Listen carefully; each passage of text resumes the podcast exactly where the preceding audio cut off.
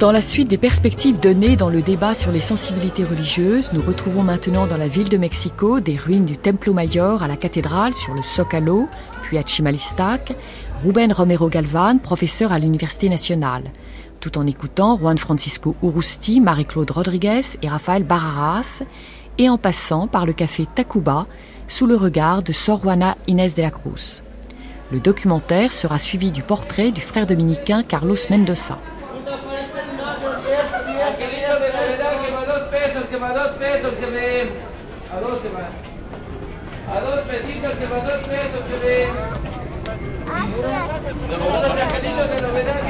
Nous venons de sortir du métro, du métro, de la station de métro Socalo. Alors je suis ici avec le professeur Ruben Romero Galvan, qui est professeur à la UNAM. Merci beaucoup, merci beaucoup madame.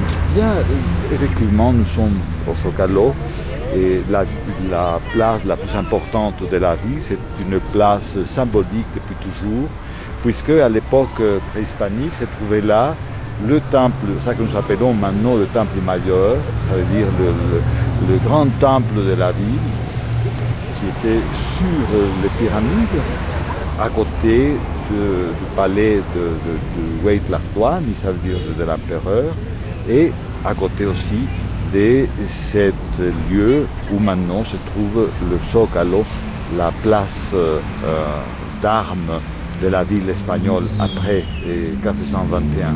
Alors précisément, nous allons aller au Templo Mayor et vous allez nous montrer un petit peu les, les endroits peut-être les plus importants de ce oui. Templo Mayor. En effet, ce Zócalo a été un lieu de, de, souffrance, un lieu de mort. Et quand nous sommes ici sur Tenochtitlan, sur ce centre, sur ce cœur de Tenochtitlan, euh, nous foulons une terre qui est peut-être pleine de cadavres, de corps, de chair et de sang mêlés d'Indiens et d'Espagnols. Oui. Puisque ici, il y a eu des luttes farouches, mais bien entendu, au départ, oui. Cortés a été admirablement reçu par Moctezuma, qui voyait en lui peut-être le dieu Quetzalcoatl revenu inaugurer un nouveau cycle de vie de l'Empire. L'histoire, l'histoire, c'est une chaîne de tragédies, des guerres, des épidémies, des choses terribles. Ça, c'est toujours. Bon, oui, on, on, foule la terre où il y a des cadavres, parce que c'est la, la, la, le, le, lieu d'un fait historique d'une grande transcendance. Et nous voyons euh, ici ce qui reste du grand temple de la ville de Mexico. Et c'était le, le, lieu sacré le plus important d'une société, d'une ville habitée par une société euh, pour laquelle la religion avait un poids énorme. On ne peut pas concevoir euh, la vie quotidienne d'un Mexica, d'un habitant de la ville de Mexico, ou bien d'un homme de l'ancienne la, de Mésoamérique, si, si ce n'est pas une vie liée très étroitement, je dirais plutôt tissée avec la religion. L'homme était né pour la religion et l'homme mourait pour la religion. D'ailleurs, on pense que la plupart des hommes de cette société mouraient précisément, ne, ne, mourait jamais dans son lit, mais mourait sacrifié souvent. Non, non, non, non. Il avait, il avait des sacrifices, évidemment. Et chaque mois, on faisait le sacrifice d'une esclave, d'un esclave, enfin. Je crois que pour l'homme, pour l'espagnol du XVIe siècle, était presque diabolique. C'était terrible. Et pourtant, ils étaient des hommes habitués à voir des cadavres, puisqu'ils qu étaient des soldats. Alors, euh, oui, effectivement, ça a horrifié. Les, les, Espagnols ont pensé qu'il s'agissait plutôt, s'agissait plutôt d'une, d'une religion diabolique. C'était là la présence du diable.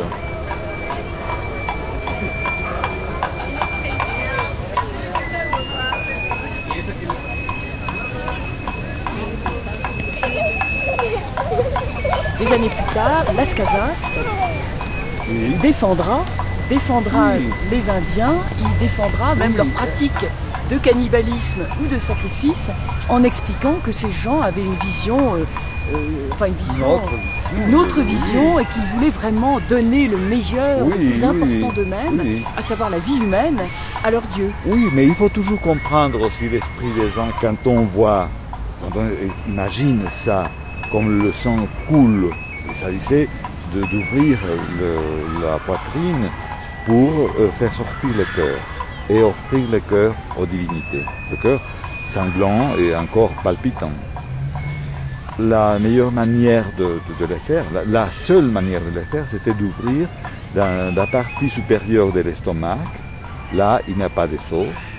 On coupait avec euh, euh, le couteau d'obsidienne et avec le même couteau, on coupait le diaphragme. Alors par là, on mettait la main et on arrivait au cœur et on arrachait à la main comme ça, avec une force énorme, le cœur. Et on pense, et c'est fort probable, que, que les sacrifiés ont été un peu euh, drogués, anesthésiés, pour les faire entrer dans une sorte d'extase. C'était impossible de, s'approcher à la mort comme ça tranquillement. Ça, ça, ça, c'est toujours quelque chose d'énormément troublant. Et alors, on sait par exemple qu'il y avait euh, euh, un rite selon lequel, après la mort sacrificielle, on, enlevait la peau du sacrifié et on euh, habillait un prêtre avec euh, cette peau-là pour être la représentation des divinités. Il ne faut pas voir seulement le sacrifice. Sinon, il faut voir tout ce qu'il y a autour du sacrifice. Euh, Évidemment, la messe, c'est un, sacrifice. Mais c'est un, sacrifice où ne coule pas le sang. Tandis que là, c'est un autre moment, c'est une autre culture. Et, est le... oui, et, ben- et- chez les Aztèques, chez les peuples mésoaméricains, et évidemment, c'est le sang, c'est l'élément le plus précieux qui peut avoir l'être humain, qui est offert aux divinités. Il y a un mythe très beau et de la création de l'homme, de l'homme que nous sommes, parce que l'homme avait existé euh, dans plusieurs étapes déjà et avait, avait été détruit et dans, des, dans des tremblements de terre, des, des pluies de feu, enfin il y a des, des catastrophes. Mais l'homme de, la dernière étape, nous, nous, avons été créés grâce à Quetzalcoatl, une divinité merveilleuse qui est descendue aux enfers, si j'ose dire, c'est-à-dire la région des morts, pour demander aux divinités de, ces régions-là les choses des, des- des- des hommes et des femmes qui avaient vécu autrefois, les, les choses de nos, de nos parents, disons. Et alors, avec ces, ces, ces il est allé dans un endroit mythique aussi qui s'appelle Tamuanchan. Et là, euh, avec euh, l'aide de Kilastli, une déesse qui était euh, sa compagne, ils ont moulu ces os-là. Et c'est Quetzalcoatl qui a fait saigner son membre viril avec son sang, son sang, sa, sa- sa pro- sa- sa- sa propre sang, qui, qui a fait une sorte de pâte pour, euh, pour euh, faire, pour modeler le- l'homme et à ce moment-là donner la vie à, à l'être humain. cette pensée mésoaméricaine était quand même susceptible de très bien recevoir la pensée chrétienne. Hein Et c'est très curieux on est dans les églises ici à Mexico, et je pense par exemple à des églises qui sont très proches du Zocalo, on voit dans ces églises, par exemple Santo Domingo ou bon, d'autres églises, Oui. ou San Francisco, on voit euh, par exemple des chœurs.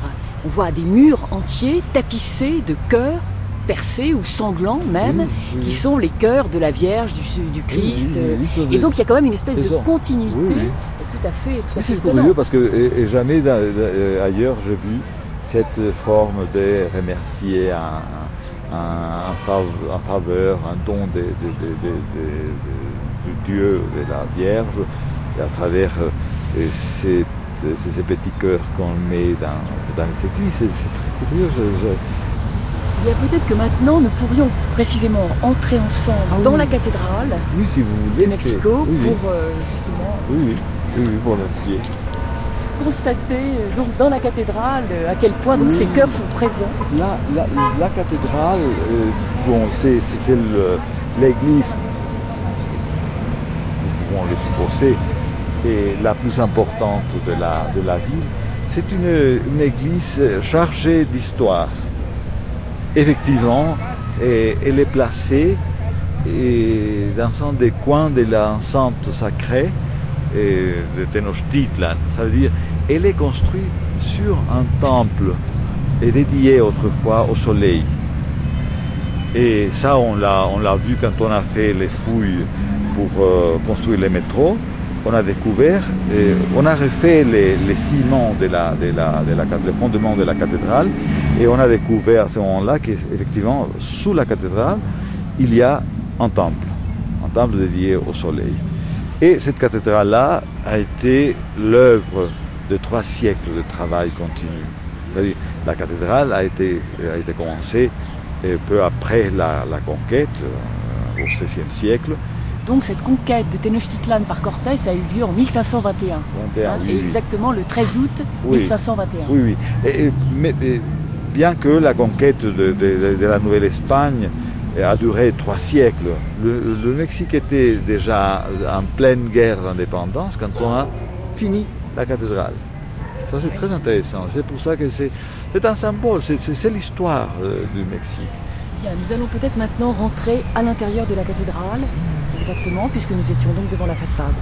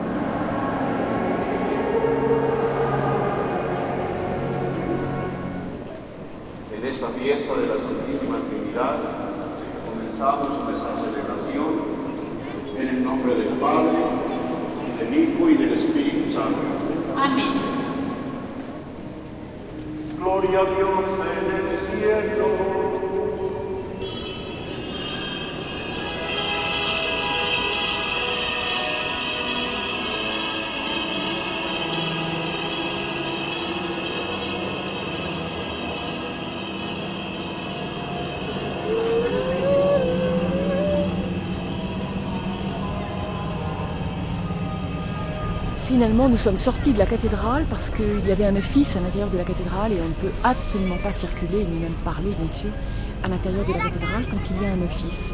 Mais, vous avez pu observer euh, la richesse de la cathédrale. je ne sais pas si vous avez remarqué aussi, par exemple, la, figure d'un Christ noir. Ah oui, un Christ noir très étrange. Il s'appelle le, Notre Seigneur de, de Poison poison, le, le, mhm.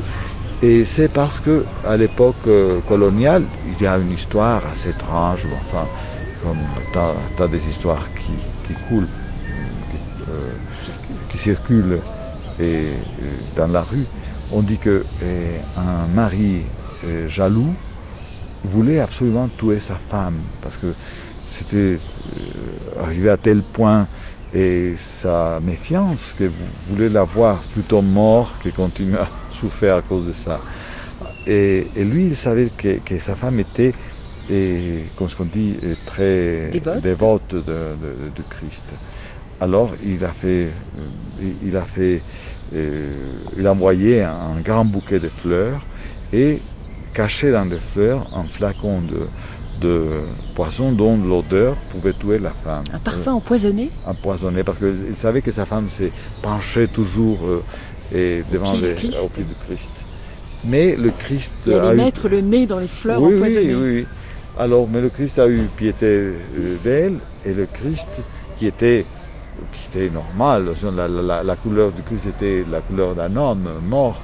Alors, le, Christ a absorbé le, poisson, c'est pour ça qu'il est devenu noir.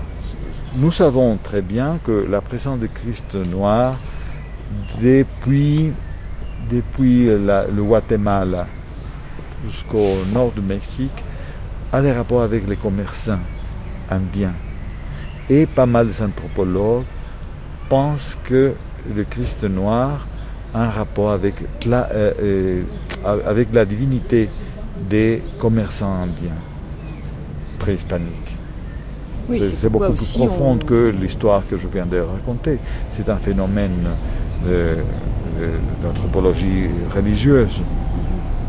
Oui, c'est pourquoi les, grands, les grands lieux sacrés euh, du Mexique, enfin de la Nouvelle-Espagne, euh, se trouvent euh, pratiquement toujours sur des anciens sanctuaires. oui, oui, oui, oui, Même Guadalupe se trouve sur une ancienne temple à, à Tosi, la déesse mère par excellence, notre grand-mère.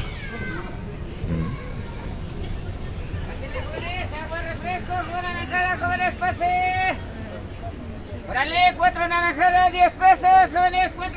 Nous voici dans le parc de Chapultepec, à côté du lac, par une belle matinée de dimanche. L'ambiance est festive il y a une foule d'hommes, de femmes et d'enfants qui se promènent. Je suis attiré par un vendeur de rafraîchissement qui porte sur sa chemise un scapulaire. Je m'approche. de Francia. ¿Y hace muchos años que trabajas aquí en el bosque? Sí, desde chiquito. Ah, c'est desde chiquito Desde chiquito me traía mamá a trabajar. Et il m'explique que depuis qu'il est petit, il travaille ici à Chapultepec. Il venait déjà avec sa mère pour l'aider à vendre des refrescos. Eh.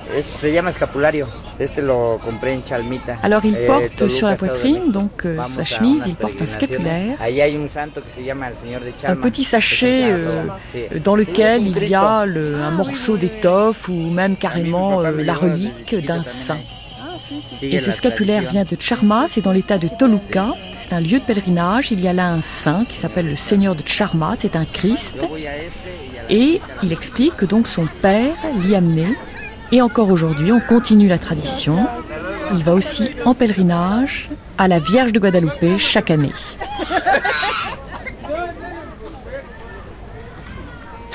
L'histoire de l'Église au Mexique est une histoire vieille et très complexe. Raphaël Barraras, El Fisgon, caricaturiste. Parce que l'Église mexicaine, euh, bon, euh, l'histoire de l'Église mexicaine remonte, euh, est une histoire qu'on doit reprendre,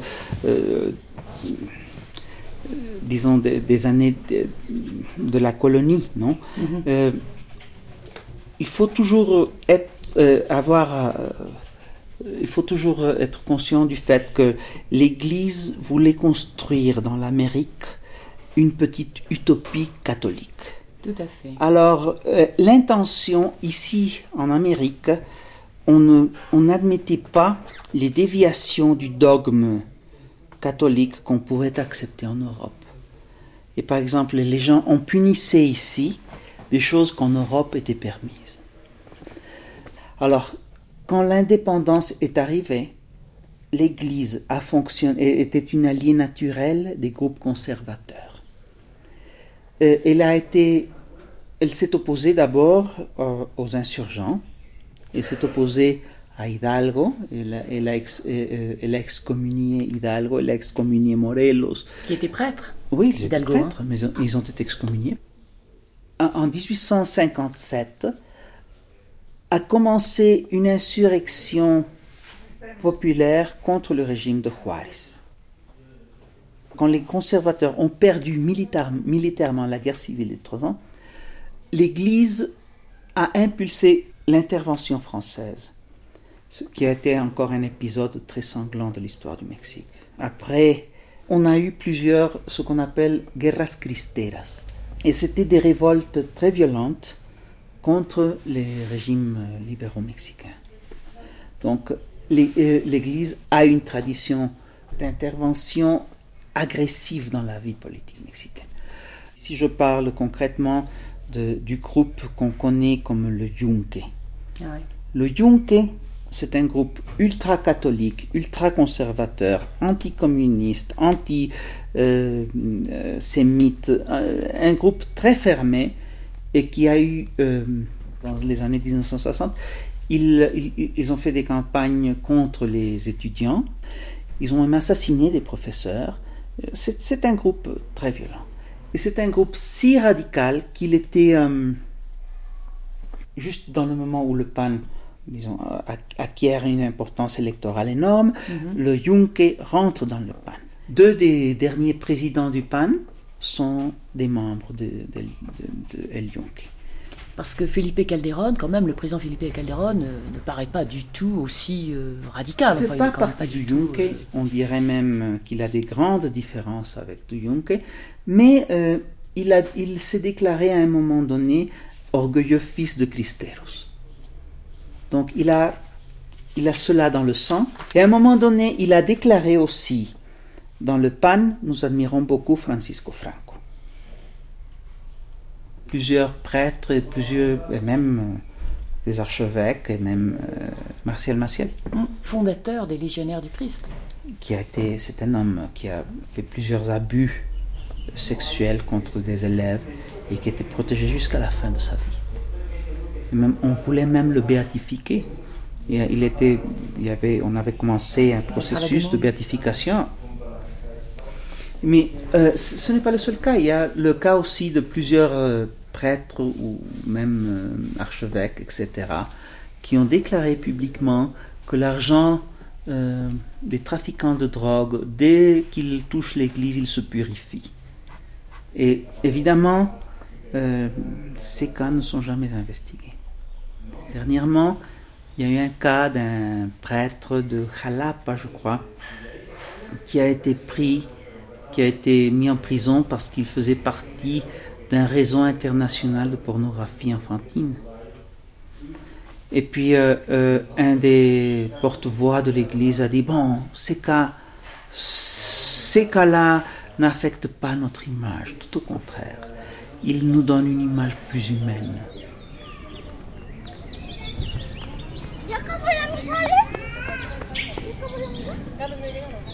Llegamos tarde. Que la gracia y la paz de parte de Dios nuestro Padre y de Jesucristo el Señor Que nosotros. Bajamos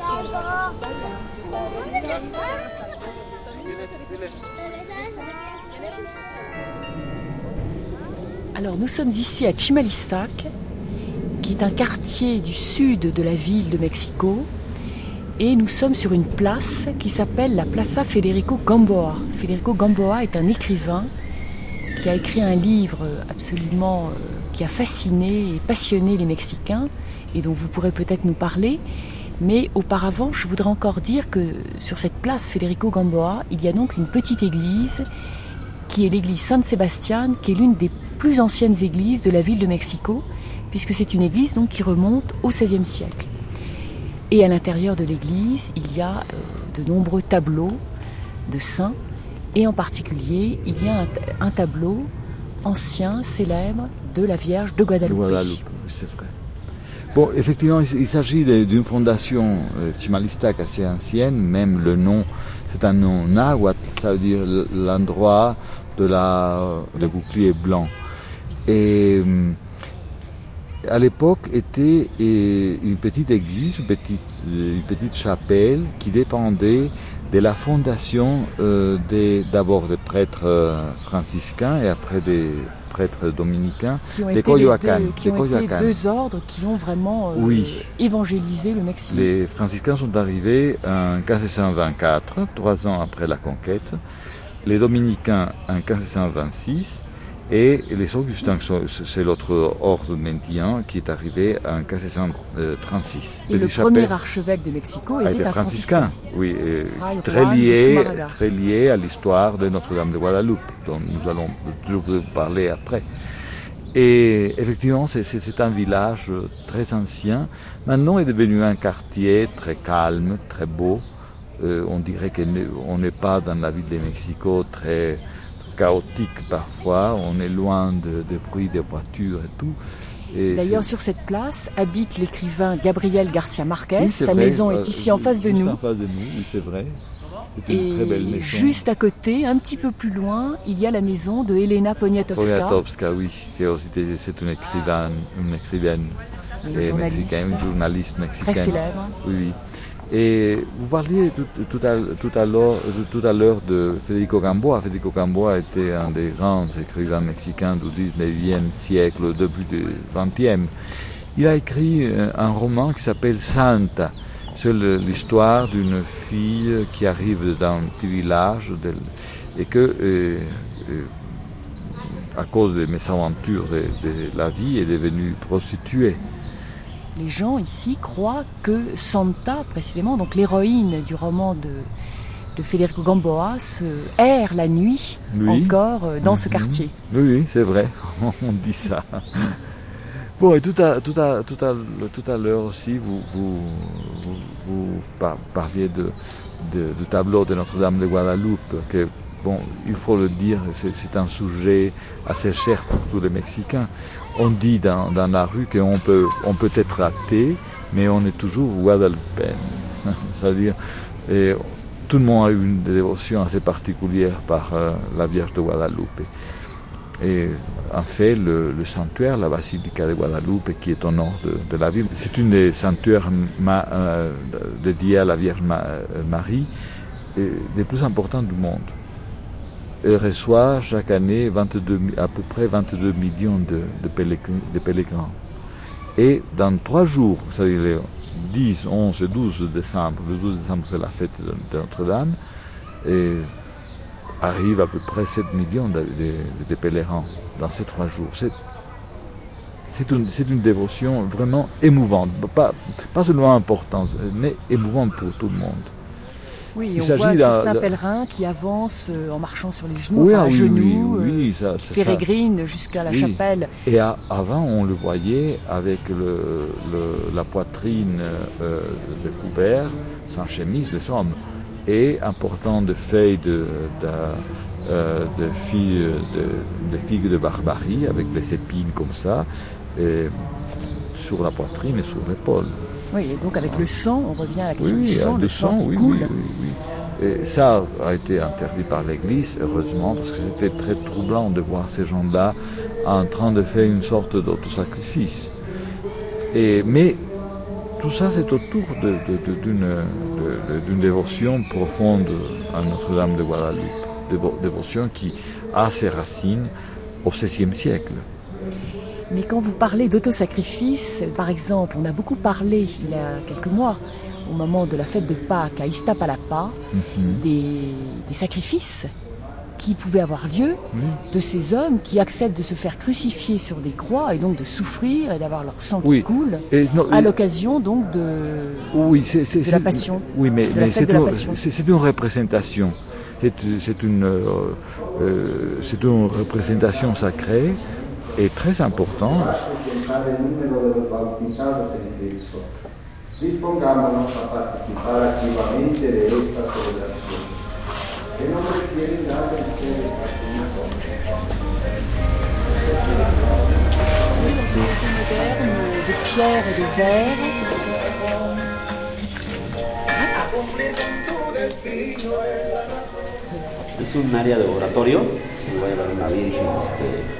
personnes sont muy catholiques, un oratorio estar Alors, monsieur nous explique que les personnes pour qui il a fait la maison sont extrêmement catholiques, euh, extrêmement euh, croyants, et donc il y a un, petit oratoire à l'intérieur de la maison où il y aura des statues. Là, nous, pour le moment, tout est en chantier, mais nous voyons déjà les niches où seront posées les étagères, peut-être, où seront posées les statues avec l'autel au centre.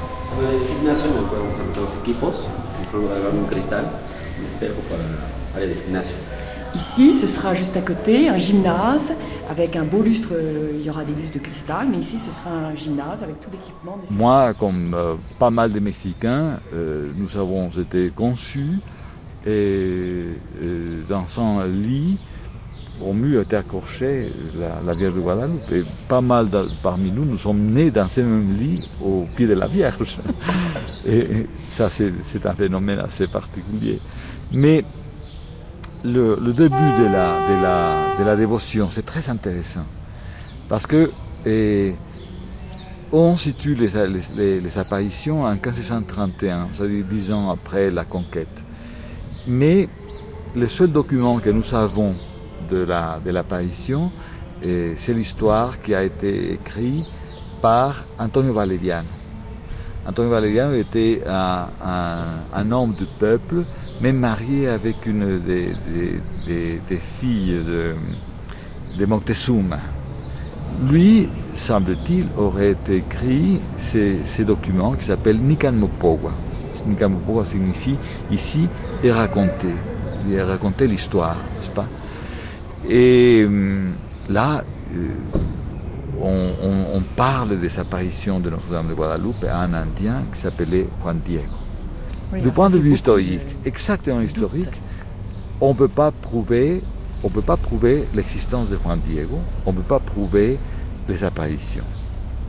Et même l'ancien euh, de Guadeloupe, Monseigneur Schulenburg, et il, a été mêlé dans un scandale parce qu'il avait écrit une lettre réservée au Vatican en disant que euh, c'était impossible de prouver les apparitions et que lui, lui, lui-même personnellement ne croyait pas aux apparitions. C'est très important de, dire que la Vierge de Guadeloupe, on a, on a dit qu'elle était un, un, élément important pour l'évangélisation. Ça, c'est pas vrai. Absolument pas vrai. Parce que c'était à la fin du XVIe siècle, à l'époque de l'archevêque Montúfar, un dominicain, qui, euh, c'est à, cette époque-là que la, dévotion de, la, de Notre-Dame de Guadeloupe, de Guadeloupe a pris force, a pris force, et surtout dans les milieux créoles. Pour nous, les Mexicains créoles, ce sont les fils des Espagnols nés euh, à Mexico ou à la Nouvelle-Espagne. Ce sont les créoles alors, a pris force dans les milieux créoles. Et c'était seulement vers le 18e siècle qu'est arrivé, 17e, 18e, qui est arrivé aux Indiens la dévotion. C'était pas au début. C'était jusqu'au 17e siècle qui est arrivé aux Indiens. Et au 18e siècle déjà, la dévotion. Après Juan Diego. Après, oh, éventuellement, la, vie l'apparition, supposée de C'est dix ans après la conquête, oui, c'est 1531 pendant la guerre d'indépendance, Notre-Dame de Guadeloupe est devenue un symbole, un symbole de, la, liberté.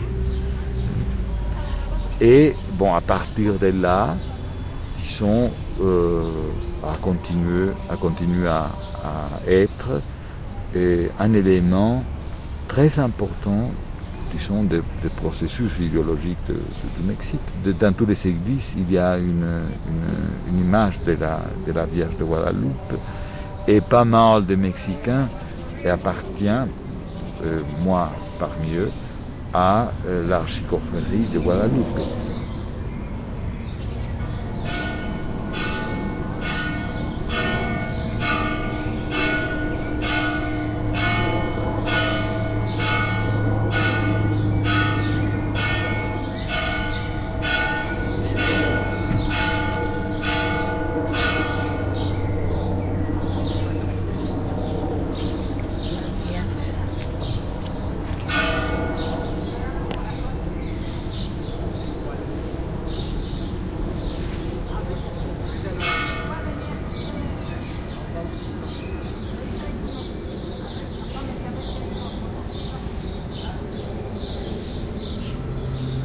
Je l'ai vu venir, fendant l'air, en réponse à la voix qu'il appelait de la vie.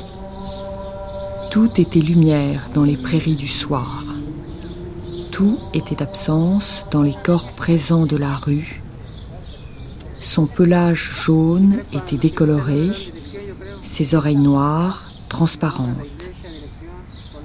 À mon côté, il n'émettait plus les bruits avec lesquels il célébrait mon retour après les séparations, ni ne courait d'un côté à l'autre pour me fêter. Haletant d'affection, il me tendit la patte. Je traversai sa poitrine de la main et caressai son museau inconsistant. Ses mâchoires étaient déboîtées et ses yeux ouverts, aveugles. Je ne savais pas où il était allé depuis cette nuit, où je l'avais laissé endormi à la porte de ma chambre. À l'aube, je ne l'avais pas trouvé m'espérant. Il venait d'un lieu où il n'y a rien à manger, et pour boire seulement de la lumière obscure. comme pour une ombre, personne ne l'avait appelé par son nom. Rapidement, nous nous reconnûmes. Je lui mis son collier rouge au cou et avec sa patte impalpable, il ouvrit la porte. C'était l'heure de son tour et nous sortîmes dans la rue, mais au coin, nous nous évaporâmes. Chien spectral, Homero Aregis.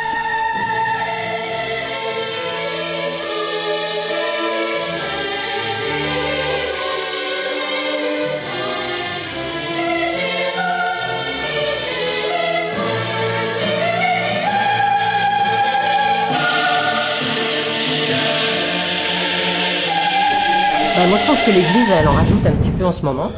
Euh, voilà, on entend les pétards. Hein, au Marie-Claude. Rodriguez, Euh, habitante de Mexico. C'est tous les jours comme ça quand euh, il y a des fêtes au Mexique. On- ça commence à 5 heures du matin. Et la présence de l'église est, omnipotent. Elle est dans les cœurs, elle est dans les têtes des gens. Et eux, ils en profitent. L'église en profite. Et il y a des manifestations comme ça parce que, à mon avis, c'est ça. C'est une manifestation. Et l'église en profite comme Et le- et l'église, Tu dis l'église en euh, profite, euh. pour euh, se refaire une clientèle, parce que là, ça avait diminué quand même la clientèle. Et Tu en penses que maintenant, donc, la clientèle Ah oui. augmente? Ah oui, oui, oui. Ça, ça a recommencé. euh, ils, ont, ils ont une influence sur la. Ils se manifestent politiquement, ce qui était complètement impensable au Mexique quand moi je suis arrivé en 68. C'est, euh, Il y a, euh, par le- la Constitution, sépare complètement l'État de l'Église. Et puis Salinas de Gortari, ça l'a, arrangé de faire une petite, euh, petite, euh, un petit décret, une petite addition euh, à la Constitution. Et maintenant, les curés et les, arche- les, archevêques se, se prononcent politiquement, ce qui est impensable au Mexique avant. Depuis, disons, euh, après, la, après les guerres de, de la. euh, de Los Cristeros, non? Après cette, cette époque-là, on ne parlait plus jamais de l'Église. Les curés n'avaient pas le droit d'être en tenue publiquement. On, on ne parlait pas de l'Église et maintenant, tu, tu regardes dans les journaux Oui, il y tous les une jours. laïcité très militante. Voilà. et- Voilà, et maintenant tous les jours on parle à la télévision, on laisse parler le el obispo de Mexico, non, parce que lui il a la voix. Ouais. Et euh, moi je pense que c'est absolument néfaste. Norberto. Norberto, c'est complètement néfaste, complètement néfaste. Et mais il y a une réponse dans le peuple. Il y a une réponse. Et il y a une manifestation, et toutes ces manifestations euh, publiques, euh, finalement, ça, ça marque. Et le peuple, par exemple, donne de l'argent à l'église. Ah oui. Comment ça se passe Ah bah bien sûr. C'est là, c'est l'intérêt aussi, je suppose, non? Bien sûr, oui. Et par exemple, euh, ma petite bonne, son père est mort. Ben, pour faire la messe, il faut payer. Puis payer assez cher. Et ces gens-là se coopèrent hein, dans, le, village, les, choses euh, qui ont lieu dans l'église, tout paye. Tout est payant. Tout est payant. Moi, je trouve ça très néfaste. Très, très néfaste. Et les évêques euh, prennent donc des positions euh, Ah oui, sociales. moment, oui, oui. euh, des, des- puis politique, ce qui est pire. Donc, Par exemple bah, ils, ils disent carrément votez pour un tel, Ah d'accord. en pleine chair. Oui, oui. Et qu'est-ce qu'ils recommandent en particulier Ah, bah en tiens, tu te demandes. Elle panne.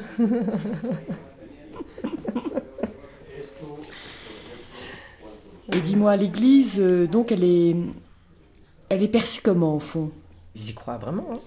Les, gens du peuple, ils sont persuadés que. euh, pas tellement, pas tellement le- la figure du curé, c'est la Vierge. La Vierge mexicaine, c'est la Guadalupe. Ça, c'est. Les gens y croient vraiment. C'est- D'abord, c'est important dans leur vie. Et puis, ils y croient. Sans doute que. Il se passe des choses euh, pour eux. Et ils y croient. L'église euh, ici est riche, elle est... Comment ça se... Oui, Oui, ils sont riches. Même dans les villages euh, Il y en a 50, euh, 52 ou 56 villages à l'intérieur de la ville de Mexico qui, qui fonctionnent comme des villages, c'est-à-dire qu'ils ont leurs fêtes, leurs leur saints. Mhm. C'est extrêmement important. Par exemple, dans Coyoacán, il y a des petits villages à l'intérieur de Coyoacán et ils ont leur propre patron, leur saint, et ils font une fête et les populations, toute la population, euh, on participe, hein, on coopère. Pour les fêtes religieuses, ils viennent, ils viennent faire la quête chez toi. Alors on coopère pour la fête. Alors nous en général on coopère, même si euh, on participe pas. On coopère parce qu'on pense que quand même, euh, bah, on, pense que c'est bien que les gens euh, aient encore une tradition. Alors ici c'est spécial, il y, a des, fêtes vraiment très très spéciales. Il y a plusieurs saints et il y a des fêtes avec, alors avec beaucoup de symboles. On amène les ânes, alors, ils traversent la ville avec des ânes. Mais il y, a, y, a des fêtes qui sont très rigolotes ici, très rigolotes dans, dans le village.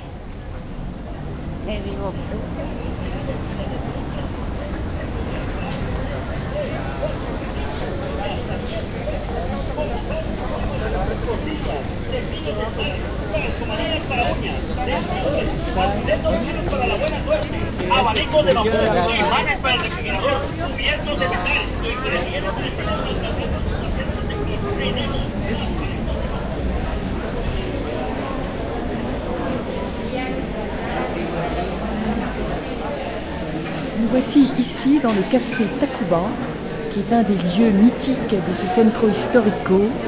Ce café Takuba qui a vu passer euh, tous les personnages les plus célèbres du Mexique, les plus controversés, euh, aussi bien des artistes, des politiques, des bandits, des religieuses. Euh, tout un ensemble de personnages.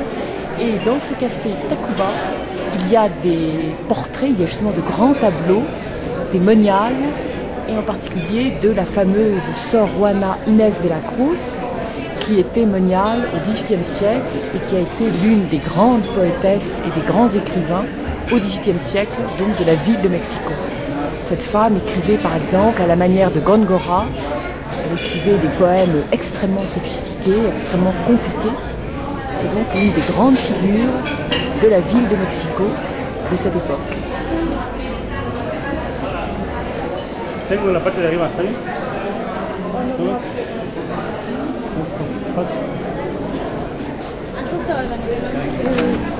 ¿Tiene café de olla? No, americano. Para mí un rompope, por favor.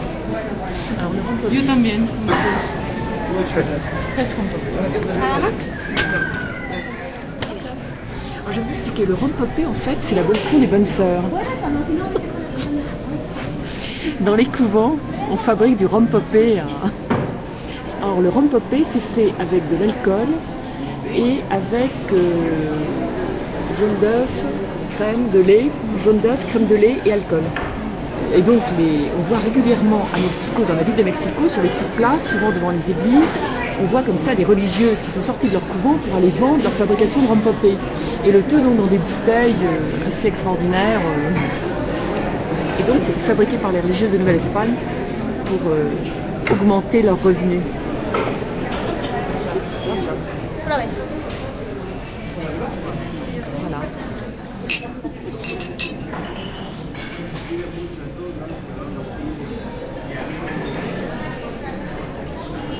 Professeur Ruben Romero Galvan, on sait que vous êtes un grand amateur et un grand connaisseur de tequila. Et il est certain que la tequila représente tout un art hein, Oui.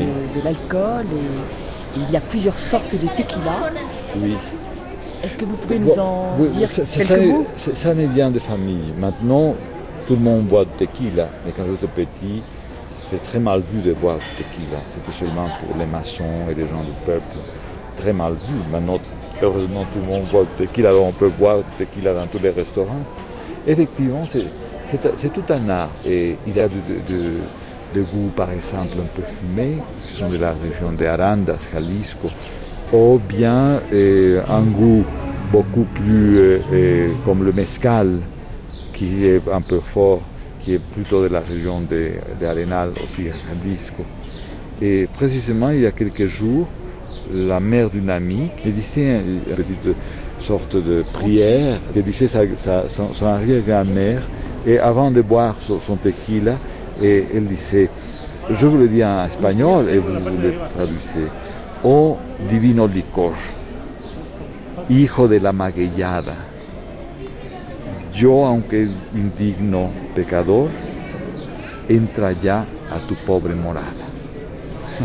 pas si vous voulez traduire, madame. Bon, Le traduisez-nous. Bon, oui, c'est au, au liqueur euh, de- divin, fils de la magueyada, ça veut dire de, de la de, de, de, de, maguey. Moi, même que un digne pécheur, mais entre déjà dans ta pauvre demeure.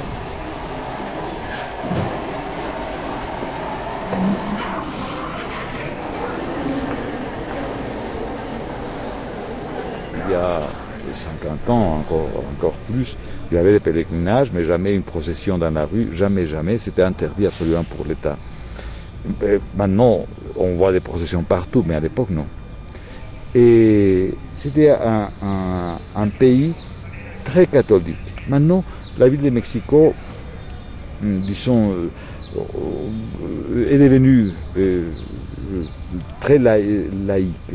Tandis oui. qu'aujourd'hui, l'État accepte donc les processions Accepte, dans la oui, rue mais- et les gens sont beaucoup moins Oui, euh, dévots. mais heureusement, on continue à être laïque. hein. Moi, je, je- je défends toujours l'État laïque. Je ne voudrais pas un, un État catholique, pas du tout. Un État laïque, parce que la, la- la laïcité, c'est le respect de toutes les religions. Ça, c'est très important. C'est- Ma grand-mère, qui était une femme euh, d'une foi euh, euh, énorme, et déjà quand venait la fête de Corpus, m'a dit que si je voulais jeter des pétales de rose pour euh, la procession, euh, euh, et au bien, avec un vaporisateur, jeter du parfum. Alors j'ai pris, je, je voulais avoir entre les mains les vaporisateurs de ma grand-mère, qui était un vaporisateur du siècle dernier, non, de- de- de- de- du siècle avant-dernier, Donc, disons. presque un objet d'art. Oui, euh, j'étais vraiment ému. J'étais au premier rangée de, de pouvoir, pouvoir passer la procession et quand la procession venait, enfin, très solennel, le prêtre avec, avec la cape et euh, le- qu'on appelle en, espagnol l'huméral pour soutenir la, la, euh, la custodia, je ne sais pas comment on dit en français. C'était très solennel. et- Oui, il y avait- avec oui, le les style. stançoirs, il y avait des, de, de, de partout et tout. Et moi, je, j'ai vraiment dirigé comme ça le, le vaporisateur vers, le, vers le, le- les prêtres. Non, pas vers les prêtres, mais vers notre Seigneur. Ah. Je, primais avec force ça. Mais jamais j'ai pris conscience que derrière l'ostensoir était le prêtre et que j'arrosais les yeux des prêtres de- des parfums qui sortaient du, va- du vaporisateur de, de- de ma grand-mère. Et je croyais que le bon prêtre faisait des grimaces, mais je ne savais pas pourquoi. Je ne savais pas pourquoi je me suis dit, tiens, c'est marrant que le prêtre fasse des grimaces dans une circonstance si, solennelle. Et ce sont des, souvenirs qu'on garde assez.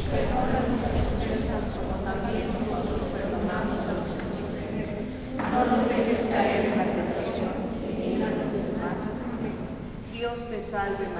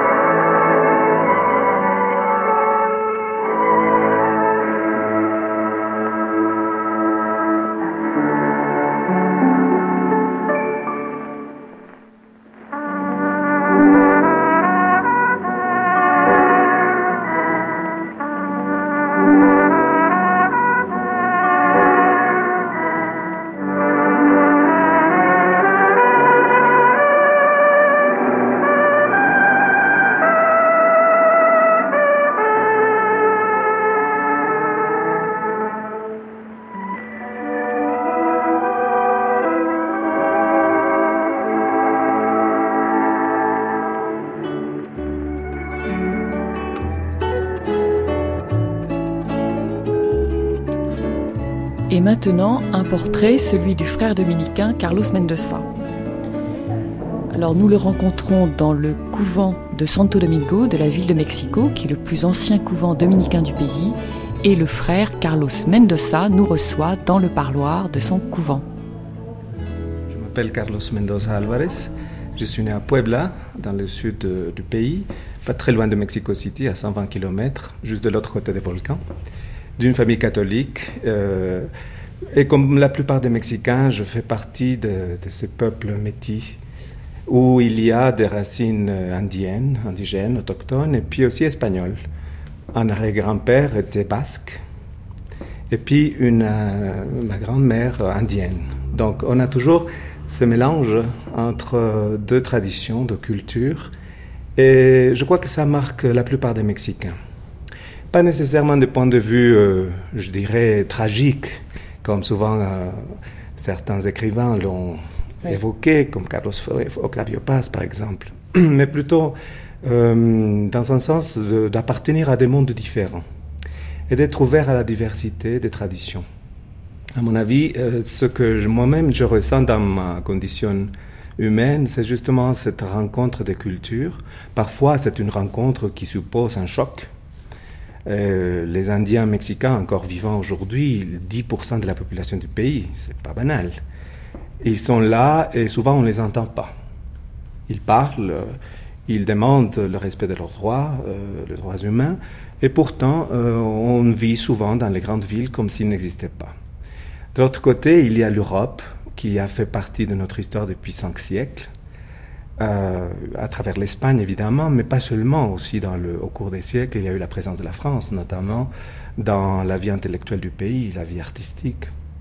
Alors pour nous aussi, je crois pour la plupart des Mexicains, il y a toujours un- une séduction vis-à-vis de l'Europe, euh, plus que peut-être euh, vis-à-vis des États-Unis, qui symbolise une autre séduction, mais plus récente et peut-être plus superficielle. Alors, pour revenir un peu à mon histoire, euh, je fais partie donc de, ce, pays, de ce peuple où le métissage a eu lieu pendant plusieurs siècles. Et comme tout métissage suppose parfois un état amoureux, parfois aussi suppose un choc de culture, parfois une violence sanglante, une violence symbolique. Et donc pourtant, on est là et on apprend à vivre avec ce double héritage. Et à mon avis, c'est ça qui marque euh, d'une façon plutôt créatrice euh, le peuple mexicain, puisqu'on a ce double euh, enracinement. D'un côté, le monde symbolique indien, très, disons, très proche de la terre, de la vie dans son dramatisme et sa tragédie, mais aussi sa fête. Et d'un autre côté, il y a la raison, il y a les idées, il y a la volonté de la démocratie, de la modernité. Et Nous sommes en train, comme la plupart des pays de l'Amérique latine, de nous battre pour euh, devenir de plus en plus des sociétés démocratiques euh, insérées au plan occidental euh, dans la vie un peu moderne. Le Mexique, par des raisons historiques, par son itinéraire un peu euh, culturel, d'une certaine manière, a pris conscience plus clairement de ce type de- d'entre-deux. Les théologiens catholiques, notamment les latinos aux États-Unis, ont aussi fait de cette notion un peu la, clé de voûte de toute leur euh, interprétation, parce qu'ils se sont dit, nous sommes ni mexicains, nous ne sommes pas des Mexicains, nous ne sommes pas des Amé- Américains, nous sommes entre les deux. Et c'est là où se trouve la chance du métissage, dit Virgilio Elizondo. Parce que le métis, il est toujours euh, porteur d'une promesse. Aussi, il représente et symbolise l'impureté et le risque de- du fondamentalisme. Parce que chaque peuple se considère pur. Et si quelqu'un traverse la frontière, pas seulement géographique, mais la frontière culturelle, s'il fait partie de l'autre culture, c'est une menace. Souvent est perçu comme une menace. Et au fond, c'est sans doute cette, euh, cette double appartenance, comme vous disiez, ou ce choc que vous vivez euh, quotidiennement, qui a peut-être ensuite déterminé, qui a déterminé vos choix de vie.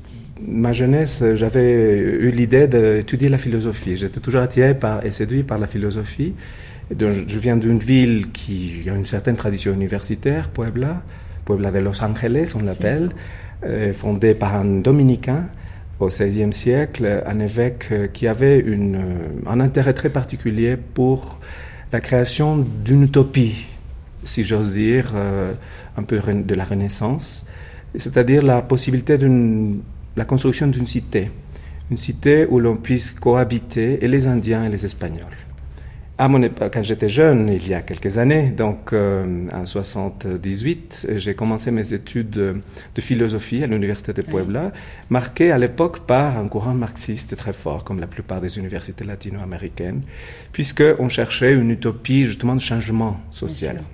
Et il y avait aussi tout un athéisme militant dans ce type d'université, et pourtant j'ai gardé ma foi. Un de mes meilleurs amis à l'époque a décidé de devenir guerrillero. Euh, et justement, euh, je me souviens très bien, le soir où on s'est dit au revoir, un petit groupe euh, d'amis, il m'a posé la question, et, toi, qu'est-ce que tu veux faire pour, dans ta vie pour changer ce pays? Et j'ai pas su quoi répondre. J'étais quand même assez... Vous aviez quel âge à ce moment-là J'avais 10 18 ans. Ah ouais. Et finalement, je me suis dit, vraiment, c'est pourquoi je suis disposé, prêt à vraiment donner ma vie, c'est pour ce que je crois le- la valeur la plus importante dans ma vie, l'évangile. Jésus-Christ, mais pas dans un sens fondamentaliste, mais plutôt dans un sens, euh, je dirais, en tant qu'un homme libre, Oui. plénier, un homme euh, qui a été euh, bouleversé par la condition humaine, par la douleur humaine, par la compassion. Et donc, ce point de vue-là, euh, je me suis dit, voilà, je vais m'engager jusqu'au bout. Et vous avez choisi l'ordre dominicain. Voilà, j'ai choisi l'ordre dominicain parce que depuis mon enfance, c'était un ordre euh, proche de la vie de la famille, très important dans l'histoire du Mexique, de l'Amérique latine, du point de vue euh, des grands personnages comme Frère Bartolomé de las Casas, par exemple, le grand évêque au XVIe siècle, le défenseur des Indiens. Et à ce moment-là, j'ai connu, j'ai fait connaissance de hum, celui qui était le maître des novices à l'époque, Raúl Vera, Oui. devenu quelques années plus tard évêque, évêque de euh, San Cristóbal de las Casas dans le Chiapas, et après euh, devenu quand même une personnalité actuellement euh, concernant la, question- la défense des droits de l'homme.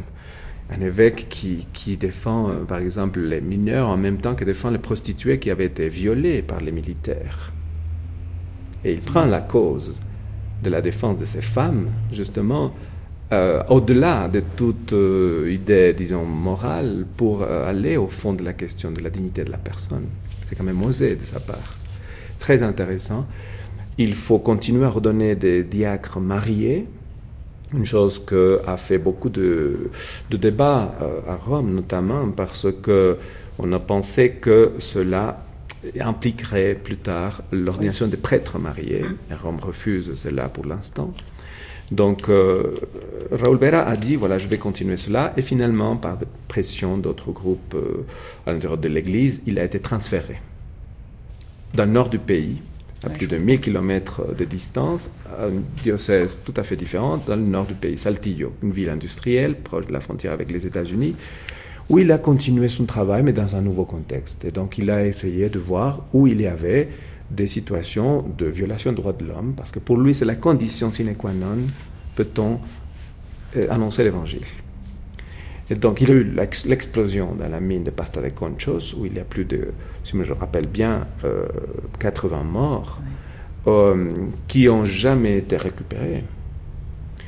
Euh, et finalement, euh, Raoul Vera, l'évêque, il a dit, voilà, il faut quand même vous soutenir et vous accompagner, parce que vous avez raison et vous avez droit d'abord à récupérer le corps de vos de victimes et ensuite à trouver aussi euh, des conditions de vie pour que vous continuez votre vie comme famille. Et donc finalement, il a fait face, il a créé dans son diocèse un centre de droits de l'homme pour accompagner toutes sortes de, de victimes.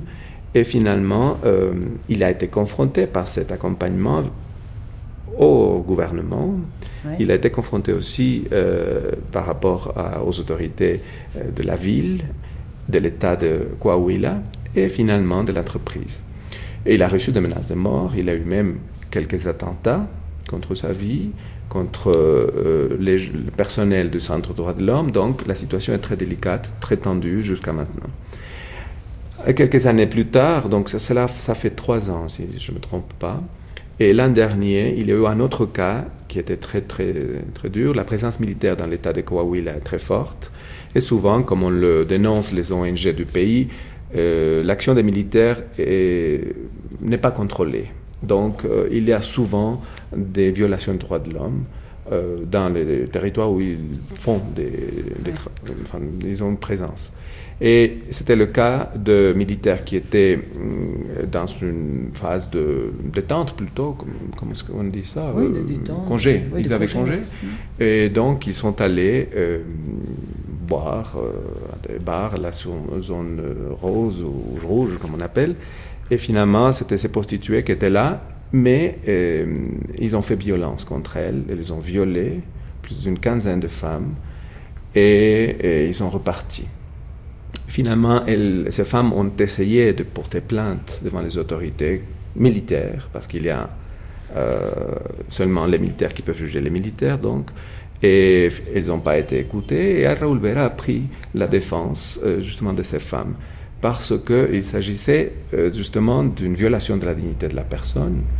Euh, et ces sexo servidoras, comme on les appelle euh, en espagnol, donc euh, finalement, elles ont quelques-unes, deux d'entre elles, se sont ont retiré Leur la- plainte la- leur plainte par pression des menaces de la part des militaires, mais les autres ont encore continué à se battre justement pour faire de sorte que les militaires soient punis d'une certaine manière. Et il y a eu quelques-uns qui ont été incarcérés, il me semble que c'était cinq qui étaient incarcérés, et puis finalement, trois d'entre eux ont été libérés quelques jours plus tard, quelques semaines plus tard. Et pourtant, donc, l'évêque continue dans cette direction-là. Il me semble que c'est un témoignage de justement ce que représente euh, une église vivante.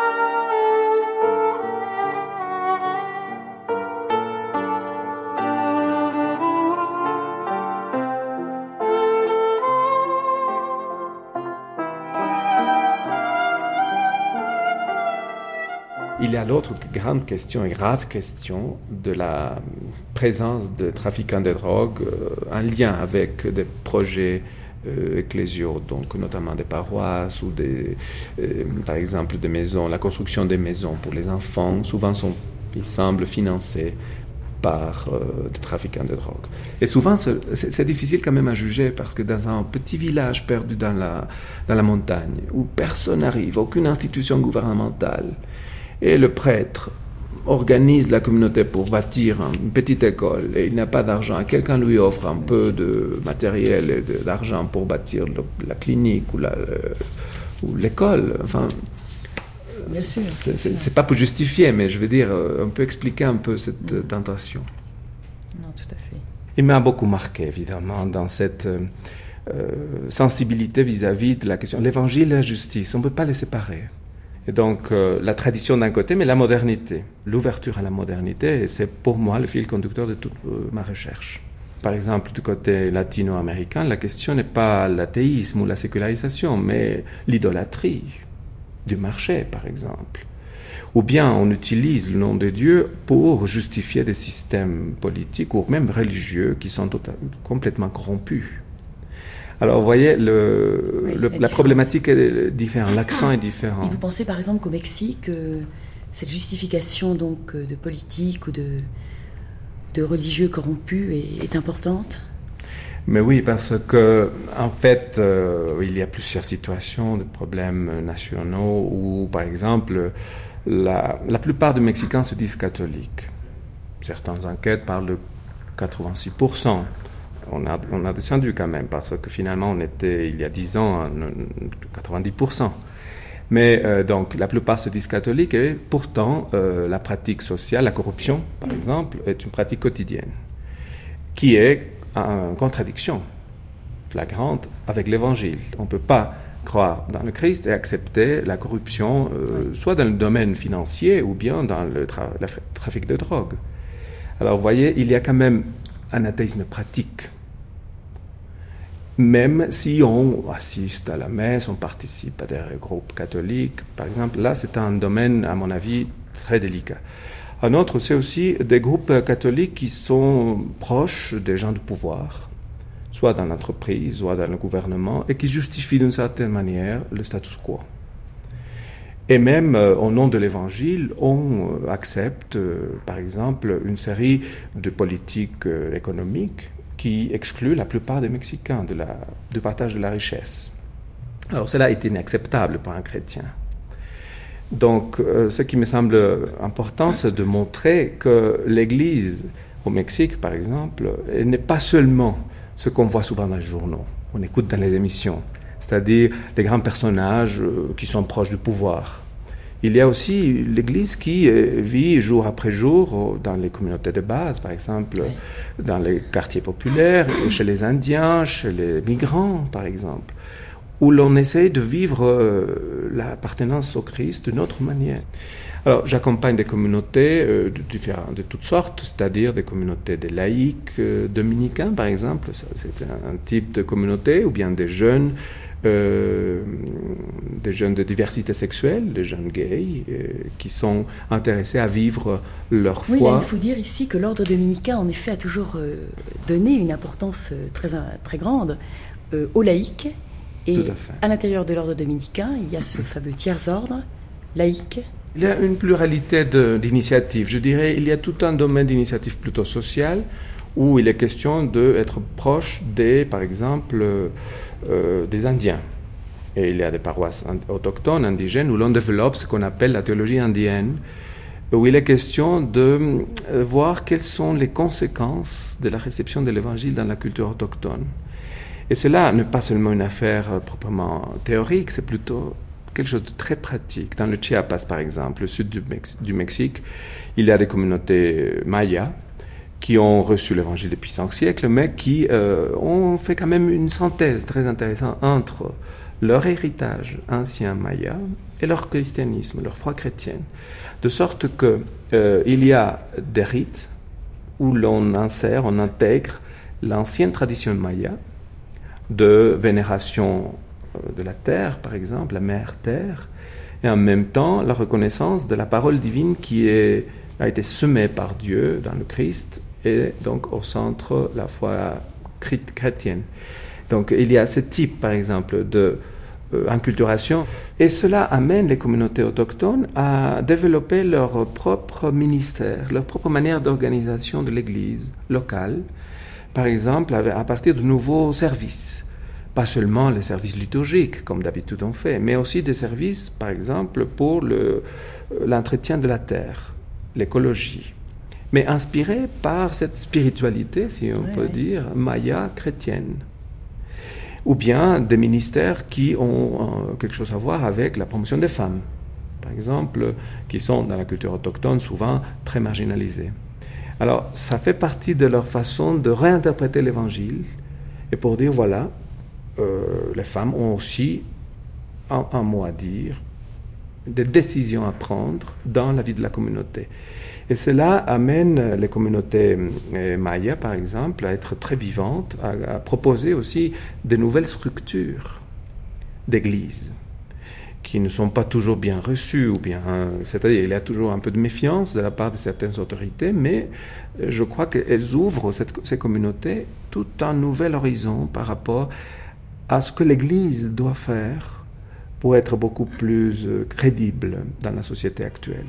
Et souvent, malheureusement, dans les églises latino-américaines, l'évangile est présenté comme un code de morale, n'est-ce pas? Notamment par rapport à la sexualité, euh, par rapport au mariage. Mais d'abord, il me semble, l'évangile n'est pas d'abord une morale.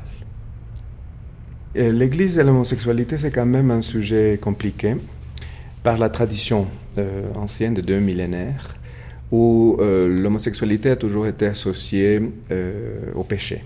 Donc, euh, au péché, à l'idolâtrie même, si on cite des textes de Saint Paul, et donc toujours refoulé. Mais évidemment, il y a toujours eu des homosexuels appartenant à l'Église. Et pas seulement, je veux dire, des laïcs baptisés, mais aussi des ministres. Et je crois qu'au Mexique actuellement, on a fait un grand chemin au XXe siècle, surtout après les années 60, où la question de l'homosexualité est liée à l'autonomie de la personne.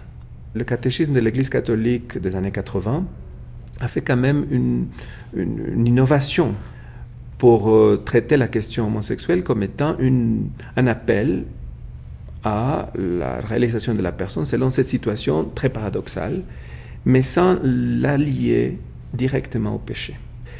Euh, c'est dans les États-Unis que s'est développée pour une première fois une théologie gay, par exemple, dans les années 70. Et par la suite, dans l'Amérique latine, en Europe, partout, où euh, sont sortis de l'armoire, euh, n'est-ce pas, les minorités sexuelles, pas seulement gays, lesbiennes, évidemment, transsexuelles et d'autres. Et, ce, ce, qui s'est passé depuis les années 80, donc, c'est une ouverture, une prise de position euh, justement pour que euh, chacun des groupes concernés parle en son nom. Évidemment, oui. la grande ville de Mexico est beaucoup plus ouverte à la diversité. On parle souvent des crimes de haine, mmh. n'est-ce pas? Et il y a même des ONG euh, au Mexique qui, comme partout dans le monde, essayent de documenter effectivement ce qui se passe et voir si l'évolution de la société nous amène à, une, à plus d'ouverture ou pas. Euh, mais par exemple, dans des cultures indigènes, dans le sud du Mexique, à Tehuantepec, mm -hmm. dans l'état de Oaxaca. Euh, depuis des siècles, même depuis euh, avant l'arrivée des Espagnols, c'est une pratique reconnue comme telle. C'est ce qu'on appelle les mujes, muches, euh, chez les, les Indiens donc de Juchitán, de Huantepec, toute la, la région Mais de l'Est. ce n'est pas une pratique reconnue comme telle parce qu'elle correspond à un âge de la vie qui serait non. à une époque d'initiation avant non, parce qu'ils sont euh, reconnus comme tels euh, tout au long de, sa, de leur vie. Donc, euh, et ils sont intégrés dans la société locale à partir d'un service très concret qui rend à la, à la population. C'est-à-dire, ils sont, par exemple, ces mujeres ou ils sont toujours chargés, par exemple, de l'entretien de la maison de leur famille, ou bien de euh, certains commerces, par exemple. Ils, ont reconnu, ils sont reconnus comme étant une, même une confrérie religieuse qui fait chaque année sa fête religieuse dans la oui, paroisse. Et c'est un cas très particulier. Oui. Et il y a des films superbes, des, des, des livres là-dessus, mais qui montrent donc une autre possibilité. Et curieusement, ces dernières décennies, peut-être depuis les années 90, euh, au Mexique, il y a eu quand même beaucoup plus d'ouverture de, point de, de, euh, de, la part surtout des autorités civiles, mm -hmm. mais aussi dans les églises. Et je parle ici, ici au pluriel parce qu'évidemment, il y a les églises protestantes, l'église catholique, et même il existe une église qu'on appelle métropolitaine, qui est une église explicitement réservée aux homosexuels. Une chose qui me semble, à mon avis, un peu trop étroite, mais c'est important de rendre visible une communauté. La société mexicaine est toujours très machiste, mais en même temps, je crois qu'il y a des grands efforts euh, par rapport à la tolérance. Euh, il y a des auteurs comme Carlos Monsiváis, par exemple, qui disaient, dans les années 50, se montrer publiquement comme homosexuel était être un délinquant. Et on était renfermé en prison et on était humilié, violé, etc., par le fait d'être dans une petite réunion d'amis.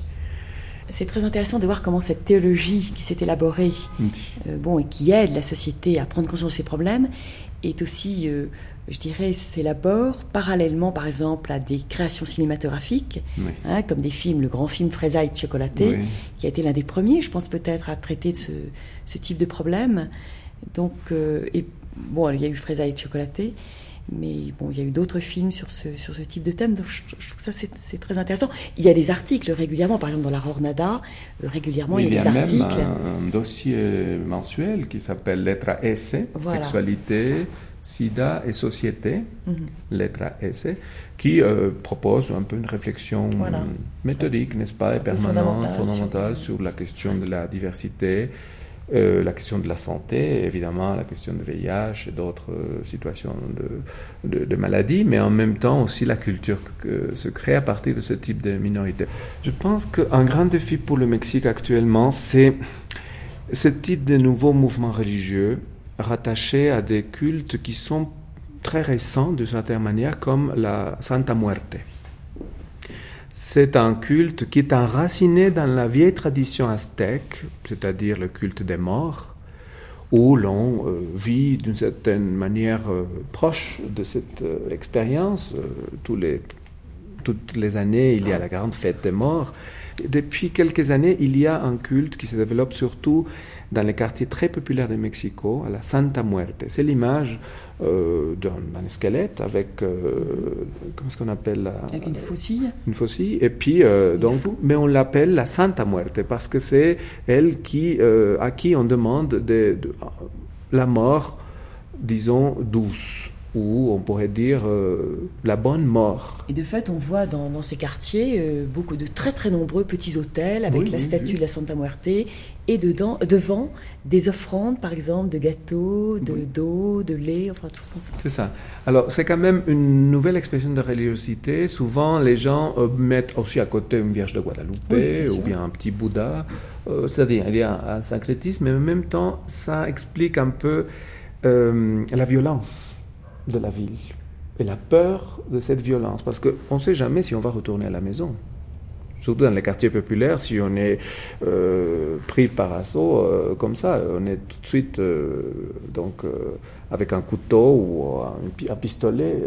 donc on ne sait jamais. C'est un peu l'essence de, de- de provisoire de la vie. Et donc, ça se développe comme un symbole religieux très puissant. On fait des pèlerinages, on fait des processions dans les rues. Et donc, les quartiers populaires à Mexico sont remplis, remplis de ce type de religiosité. Mais en même temps, c'est répandu très vite entre les trafiquants de drogue, les petits trafiquants de drogue. Par exemple, le quartier où se trouve l'église Saint-Dominique à Mexico City est un quartier très populaire, marqué euh, dans la porte de notre couvent, par exemple, on vend de la drogue euh, des petits marchands. Donc, euh, l'arcomenudeo, on appelle, n'est-ce pas? Ben, Ce sont les, les jeunes, de, même de 12 ans, n'est-ce pas? Et donc, on est toujours confronté à, à cette euh, situation, et c'est, c'est eux qui cherchent le culte à la Santa Muerte. Dans l'église catholique ou dans les, églises protestantes, ils ne trouvent pas euh, un accueil ou bien une présence euh, significative pour eux. C'est un culte qui se développe de façon un peu parallèle très domestique, plutôt dans la rue.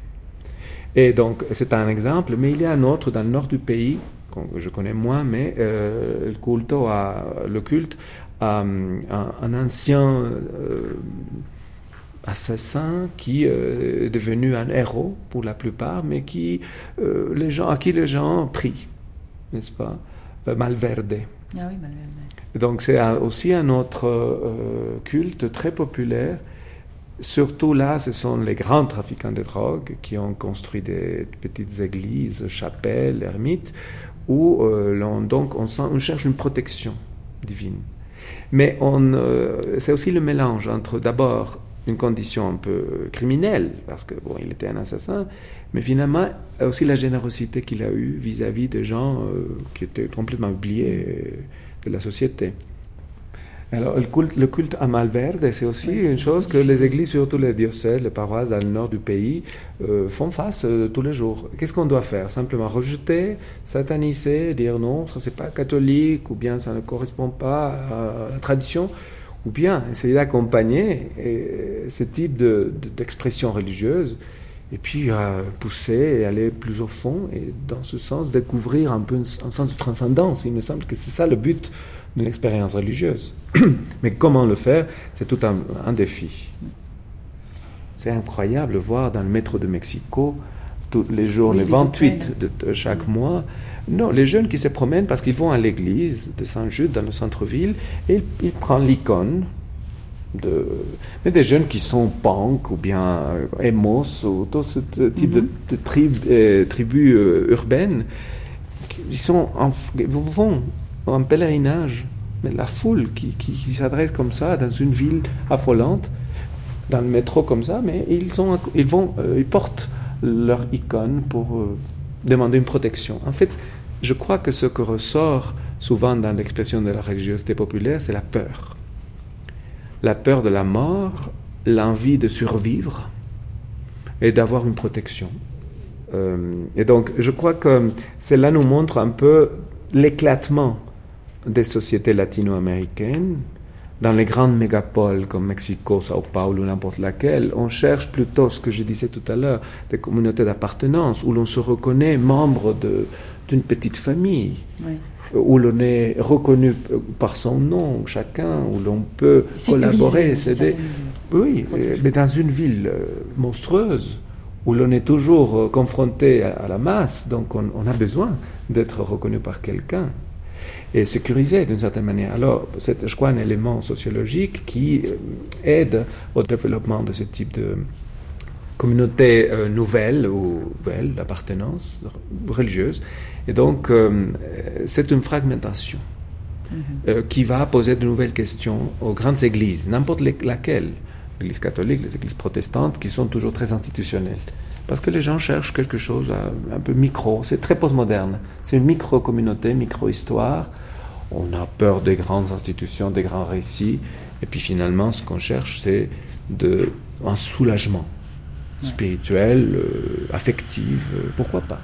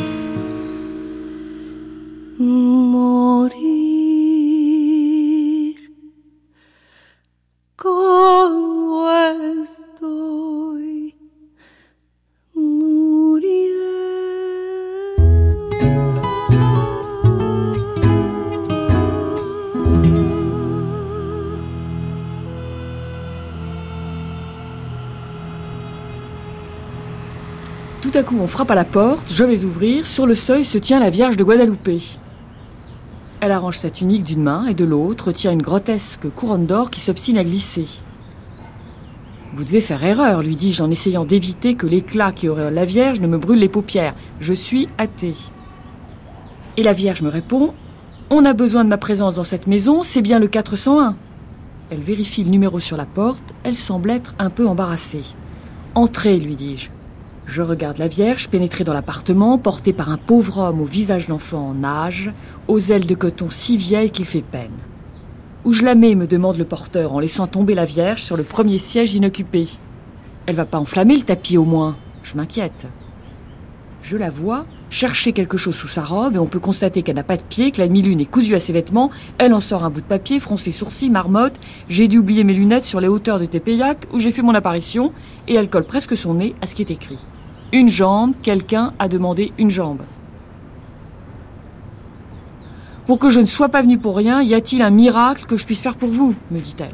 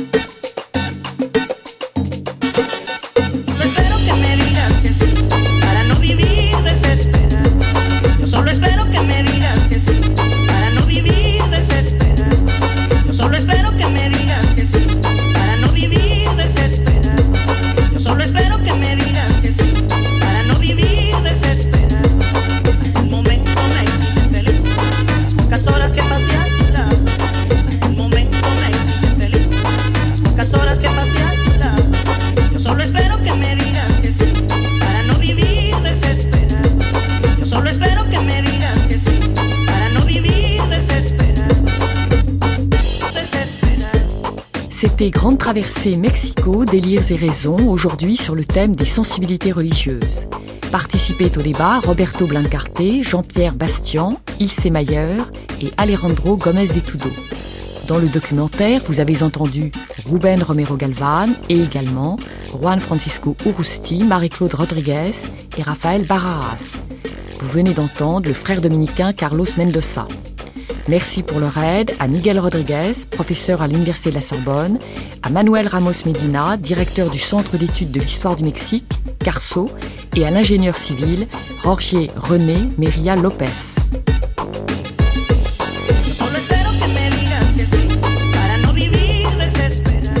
Les textes lus étaient de Homero Arigis, le chien spectral, dans les poèmes solaires, et de Fabricio Meria Madrid, le naufragé du Zócalo. Cette série d'émissions Grande Traversée Mexico, Délires et Raisons était proposée par Dominique de Courcelles. À la technique, Olivier Dupré et à la réalisation, Angélique Thibault. À demain pour une nouvelle et dernière Grande Traversée Mexico, Délires et Raisons sur le thème de la culture.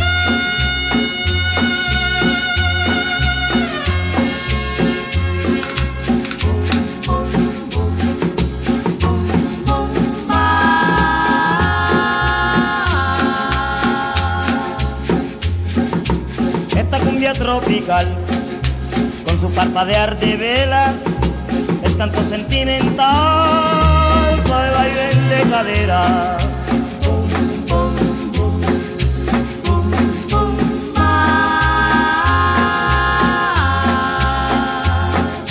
Las hembras se ven pasar, ondulando su cintura, como sirenas del mar, con exótica hermosura.